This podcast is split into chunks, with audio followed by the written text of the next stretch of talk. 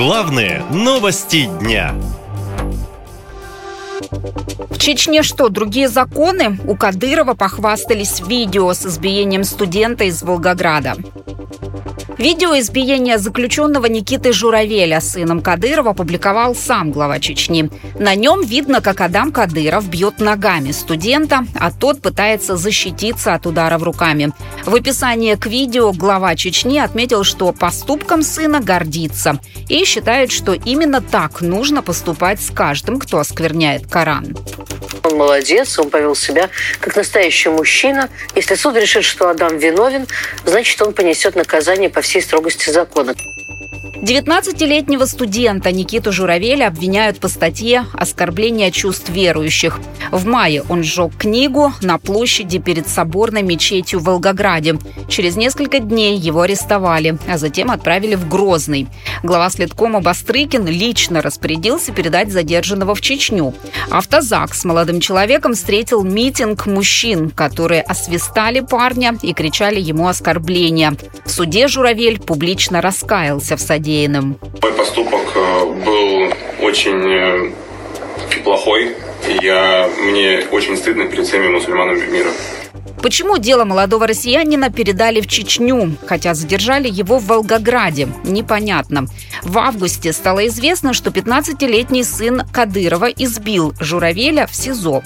Тогда этот факт подтвердил уполномоченный по правам человека в Чечне Мансур Салтаев. Я сегодня выехал, непосредственно пообщался с Никитой Журавель по данному вопросу. Он рассказал, что при личной встрече с Рамзаном Ахмадовичем Кадыровым, после того, как Рамзан Ахмадович вышел, его избил э, Адам Кадыров. Бил по рукам, по ногам, якобы бил Сразу после этих заявлений представители Совета по правам человека просили перевести задержанного из Чечни в учреждение ФСИН другого региона. Но ответа так и не последовало. А делом об избиении Журавеля начали заниматься правоохранительные органы. Но на каком этапе оно сейчас, неизвестно. Сейчас, когда в сети появилось видео избиения, дело должно сдвинуться с мертвой точки, надеется член Совета по правам человека Ева Меркачева.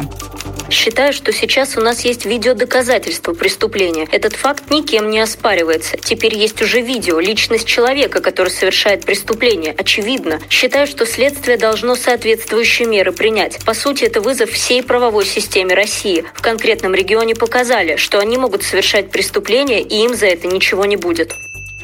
Российские правозащитники считают, что сын Кадырова должен понести наказание за свой поступок. Они осуждают сожжение Корана, но отмечают, что меру наказания для Никиты Журавеля должен определять суд, а не сын главы Чечни.